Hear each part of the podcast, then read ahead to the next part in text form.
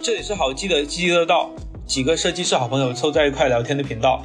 我是时不时就会发现一个新的设计工具的交互设计师青仔。我是从天天写代码变成天天做设计的设计师品牌主理人苏菲。我是沉迷排版写报告的硬件产品经理老千。设计其实是指把一种设想通过合理的规划、周密的计划和通过各种方式表达出来的过程。那么大家平时在日常生活中有没有什么比较常见的设计场景以及应用的设计工具呢？对，刚好我们三个也是三种不同的设计师。我先来说一下我自己的一个常规工作流，来抛砖引玉一下。我平时的整个工作流呢，主要是跟策划进行沟通。嗯，输出具体的交互案，然后去对齐，然后再跟上下游的各环节去去分享以及去交流，把整体的设计界面往下去推进。我自己在设计界面的时候，用最多的是 Figma 和 Prototype 来作为设计产品的一个输出。需求的前期分析阶段，也就是具体呃接到策划那边的需求，然后去做需求分析的时候，我会用一些市场调研报告的网站。可能会去使用一些嗯素材收集的工具，然后在输出的时候，我个人习惯使用的是 Keynote 或者是 PPT。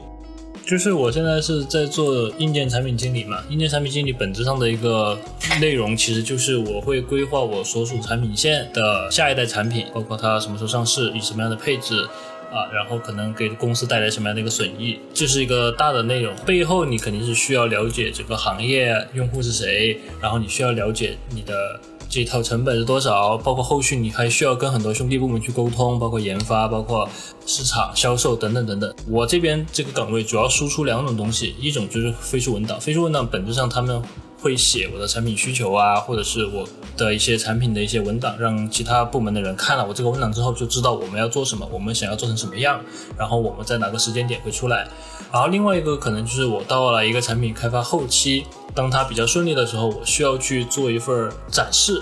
这份展示呢，它大概就是传统意义上的一个 PPT，然后可能会配结合你的卖点，然后结合 ID 部门给你炫的图，还有你自己做的一些视效上的一些表达，去帮助你去向市场、向销售、向其他的后续的客服部门告诉你的产品这一代卖点是什么，用户可能在哪里会接受你，用户可能在哪里会形成一些。疑问或者是 challenge，所以我这边最关键一个点就是我的两份文，我的两份产出，其实它面向的是不同的人，不同的人他们看我这些东西，他是有不同的需求的。所以说我在写文档也好，在做 PPT 也好，我需要做到的一件事情就是我需要了解我的读者，我的目标受众是谁，我的听众是谁。所以说，无论是给领导汇报，无论是给同僚汇报，还是无论是给我其他兄弟部门做培训、做宣讲。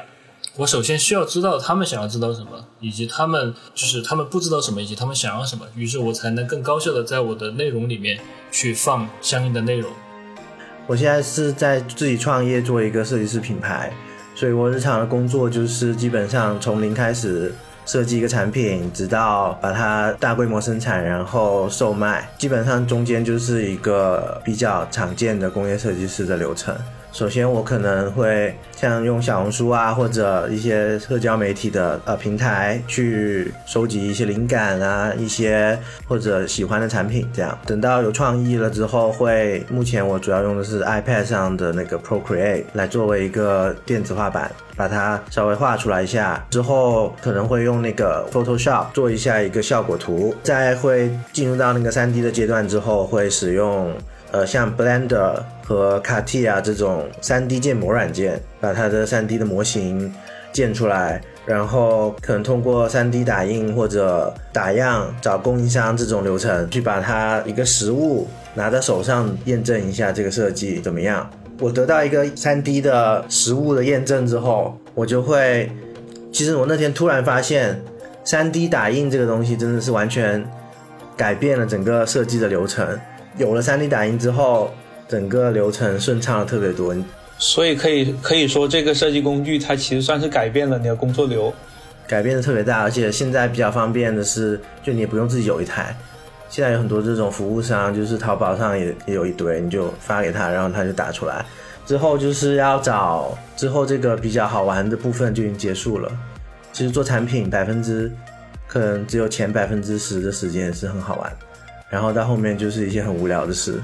就是找供应商啊，用那种表格算成本啊，哪一个部分成本是多少，哪个供应商比较好，找他们打样测试，测试都 OK 了，打样都 OK 了，然后就生产这样。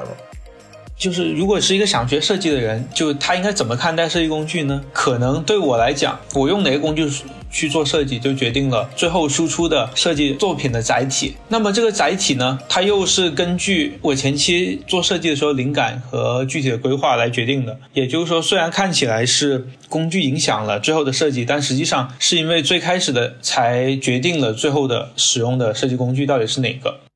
对于刚开始学设计的同学来说，可能不需要太过关注于到底用哪个设计工具，而是可能要尽可能多的去开阔自己的思维。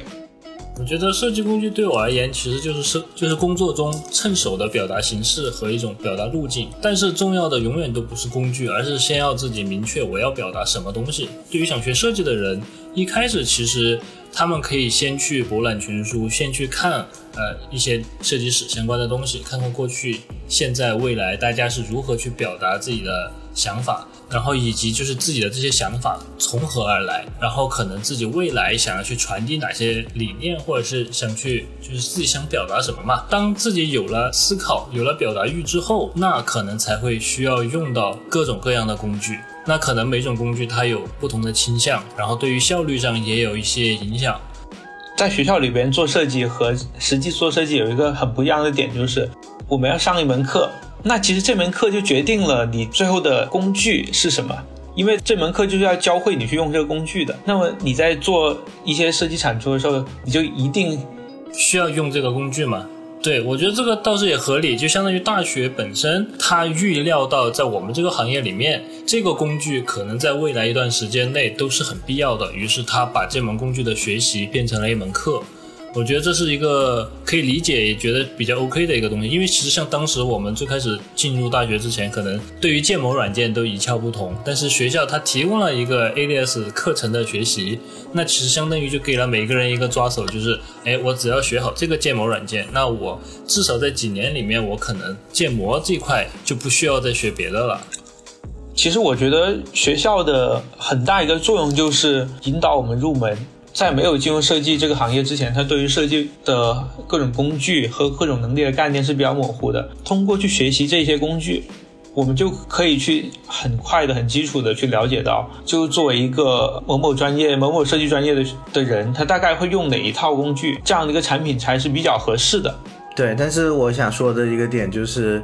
按照现在的这个情况，如果在大学四年。只是注重学习设计的工具，像建模啊，然后手绘啊啥的，那很大可能就是毕业即失业。因为现在首先大学学设计不是一个特别呃适合我们对高考生和普通大学学习的一个模式。第二就是大学很多课程的设置，它永远都是滞后的，就是它一出来已经是落后于时代，特别是在设计这一个就更新换代的比较快。特别是在现在这个比较 AI 的时代，嗯，我觉得还有一点是，至少在目前国内的大学，它的整个课程设置，它跟高中的那种课程和课程之间的那种设计还是很像的，就是老师在上面讲，然后学生底下听，听完以后老师布置作业，但这个东西我觉得其实不太适合用来去。在设计这门专业的教学上面，对，还有一点就是从小开始了，不是高中，都已经习惯了。你最终学习的目的，最终是考一个高分，这就是我们习惯了十几十几年的东西。但是在设计这上面来说，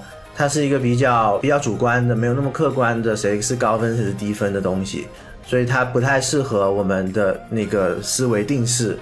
所以如果说是让大家去想一想。就是说，在大学里边用什么参与什么团队去学习，是一个比较好的方法呢？首先，我就建议啊，就是大家在大学里学习的时候，学习设计能力一定要比呃学习设计工具放在前面，因为其实设计工具的一个简单的核心就是表达你的想法，但是设计能力就是你怎么形成你这个想要表达的想法，这个才是更加重要的。因为现在我们的表达手法有很多很多了。特别是当一些 AI 的工具出来之后，你可能只要打一个字就出来一个很精美的图，所以你你这个打一个什么字，或者你的想法是什么，这个才是设计师之间产生差距的一个地方。而且我觉得提高你内化的能力是更重要的。内化的能力的意思就是，比如说你的学习能力，你学习能力比较强的话，你就可以很简单的学到呃一些新的表达的技巧，像新的一些 AI 的功能，像一些新的呃拍摄啊，或者是一些艺术装置的这种技巧，这些都是你可以通过你提高自己的学习能力，可以快速的学会的。然后我觉得还有一些点，其实这也算是设计工具，只不过这个工具其实你自己就是你自己最强的设计工具，你的大脑、你的嘴、你的眼睛，就是你以后每次设计都逃不开的一个设计工具。所以想法本身其实是比工具使用要更重要的。所以，所以我觉得其实大学生呃更适合的方式去寻找一些校内校外的 workshop，更多的接触实际的项目也好，或者说是一些。更贴切生活和社会的课题，然后去产出一些更有创意的产品。对，workshop 其实帮助也是蛮大的，因为 workshop 里面会有人带着你去朝着一个目标去做一些东西，而且会有一些同伴，然后也会锻锻炼你的那个表达能力、演讲能力、说服别人的能力。这个其实也是设计师一个非常核心的能力之一，因为其实。设计这个东西比较主观，怎么样说服甲方也好，老板也好，或者自己也好，我这个设计是牛逼的，是比别人的好的，是这样的那那个能力，其实是非常非常重要的。还有一个能力，我觉得比较重要，就是审美的能力。你要知道什么是好看的，什么是好的，然后你知道什么是不好的，这样你自己才能做出来好的东西。对。好的和不好的这些的鉴别，其实还是需要你去多看，去多了解。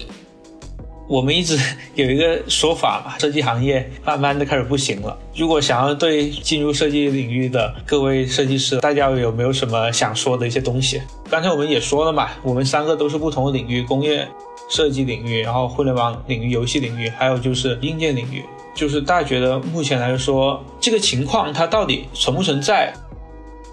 如果只是单纯的去看设计，那可能就是可能传统意义上讲，大家会认为你是哎画图比较好，建模比较好。就如果你只是在于对于呃设计这一块的技能精度，就如果你是在工具技能上做的非常好，这个当然也可以就是成为很厉害的人，但是很有可能随着 AI 的进步，随着这些工具的进步。有可能会被替代，但是其实设计我理解也是可以很容易把路走宽的一个路一个专业吧。假如说你学到的更多的是对就是设计这一块的对人的思考，对用户的洞察，或者是设计方法论的一些思考，那你有可能可以成为用户研究这个这个岗位，或者是像我一样可能。